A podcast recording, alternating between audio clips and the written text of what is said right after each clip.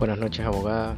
Mi nombre es Cristóbal José Funes Orellana, estudiante de la carrera de Derecho de la Universidad Nacional Autónoma del Valle de Sula. Esta es la asignatura de Derecho Administrativo 2. El tema a tratar en este podcast será la abstención y recusación de los funcionarios y empleados públicos. Para entender un poco mejor el tema, tenemos que empezar por explicar qué es la abstención y qué es la recusación.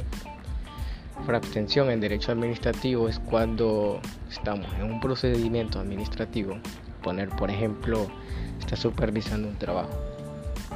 Es la abstención hacia ese funcionario, digamos que es un gerente o supervisor, de apartarse de dicho asunto por algunas causas que se mencionarán posteriormente. ¿Qué es la recusación? Como recusación sabemos que es lo contrario. Es un derecho de los particulares a solicitar que que funcionarios de la administración pública, jueces o fiscales en casos civiles se aparten de su procedimiento por concurrir a alguna de las causas para abstenerse. Digamos que esto es como una, como una segunda barrera de protección o seguridad para los particulares. Si bien ese funcionario no lo ha hecho por sí mismo, cualquier particular lo puede solicitar. Pero bien, para entender mejor, vamos a decir algunas diferencias. Fácilmente se puede decir que una de las diferencias es que la abstención es como una obligación del funcionario, sin casos de derecho administrativo, sin casos de civil, ser juez, fiscal, de apartarse de un asunto. Sin embargo, en muchas otras ocasiones estas personas no, lo hacen de manera voluntaria, eh, a pesar de que sea una obligación, sino que son los propios particulares, en caso de que resulten conocedores de ello y tienen pruebas, van a solicitar la recusación. Ahora, en el artículo 15 de la Ley de Procedimiento Administrativo, en su capítulo 3, nos habla sobre cuándo se podrá pedir una de estas dos cosas que es que hablamos anteriormente. Dice, artículo 15, los funcionarios y empleados públicos que intervengan en el procedimiento administrativo podrán ser recusados cuando en ellos sea alguna de las circunstancias siguientes. Número 1. Vínculo matrimonial, unión de hecho, parentesco dentro del cuarto grado de consanguinidad o segundo de afinidad. Cuarto grado de consanguinidad sabemos que son los primos y segundo de afinidad eh, los cuñados.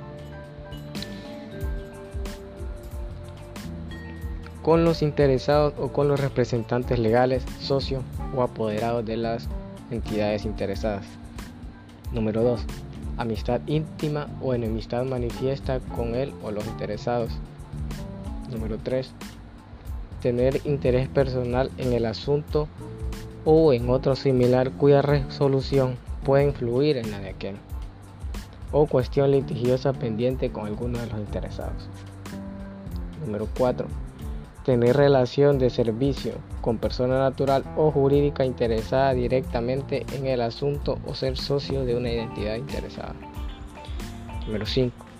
Ser o haber sido tutor o curador de alguno de los mencionados en el inciso número 1. Número 7. Haber estado en tutela o curaduría de alguno de los expresados en el literal número 1. Número 8. Tener pleito pendiente con alguno de los interesados. Número 9. Estar o haber sido denunciado o acusado por alguno de los interesados como autor o cómplice de un delito como autor de una falta. Número 11. Haber intervenido en el procedimiento de que se trate, como apoderado, como testigo, como perito. Y por último dice que todos aquellos que señale la ley. Ahora bien, ¿qué nos dice el artículo 16, 17 y 18 sobre la abstención y recusación? Nos dice que el titular del órgano cualquier servidor público que debe intervenir en el trámite de dicho procedimiento en, el que concurra alguna de las circunstancias que señalamos anteriormente, se va a tener que abstener de intervenir en dicho procedimiento. y debe de comunicarlo inmediatamente a su respectivo superior. Entonces podemos decir que la abstención entonces es un deber, una obligación de cualquier servidor público para que no intervenga en ese procedimiento cuando concurran algunos de los que señalamos anteriormente. Cuando se le ha comunicado al órgano superior de dicho problema, este debe resolverlo entre los tres días siguientes a la recepción de la comunicación, o sea, cuando ya ha recibido eh, dicho problema. Ahora, si el inferior, por cualquier que sea el motivo, no se abstiene de oficio, no lo hace inmediatamente, que se lo dijo al órgano superior, entonces el órgano superior puede ordenar, sea titular o no, que se abstenga de, intervenir en ese, en ese procedimiento en caso de que este servidor público no cate la, la ordenanza, va a incurrir en una responsabilidad.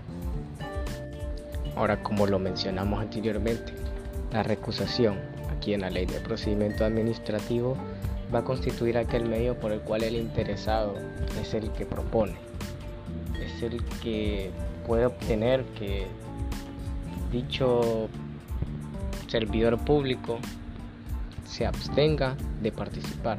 es el quien presenta, es el quien da el primer paso por todas aquellas circunstancias que vimos anteriormente. Si bien la ley no nos dice quién va a presentar la o quién puede presentar la, la recusación, lógicamente tendrá que ser presentada no por otra persona más que sea el interesado y particular que esté participando en el, en el procedimiento administrativo. Toda recusación se deberá presentar por escrito y se hará siempre al órgano al cual pertenece el funcionario. No se puede hacer a otro órgano porque entonces no se notifica de la recusación. La recusación deberá ser expresa y claramente indicada en el escrito de recusación.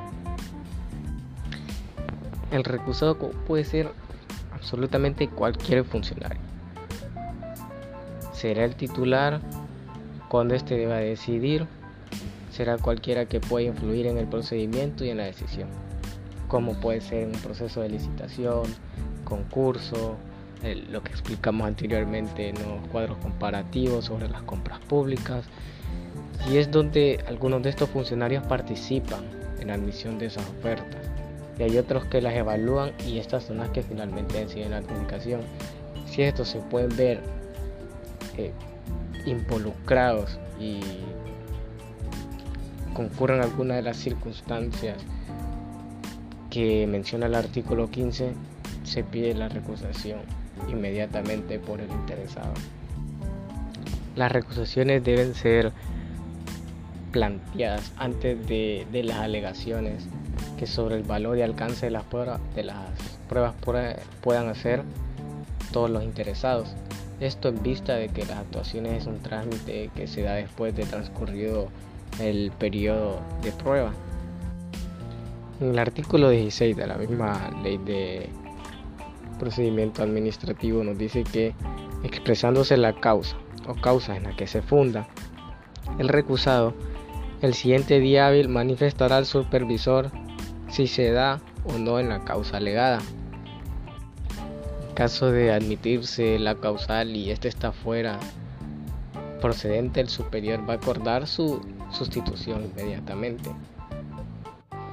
Como vemos algo muy importante que se tiene que destacar de eso es que no solo va a bastar que el recusado acepte la causa, sino que efectivamente se dé la causa alegada, porque en caso de no ser así, él puede utilizar eso como una excusa para separarse de de conocimientos o de asuntos que sean controversiales o que a él no le parezcan. Cuando tiene atribuciones que tiene que cumplir.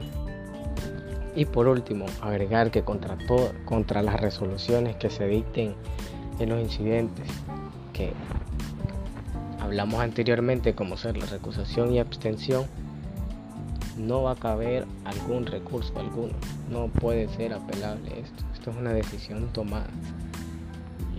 Este ha sido todo el tema del día de hoy. Buenas noches.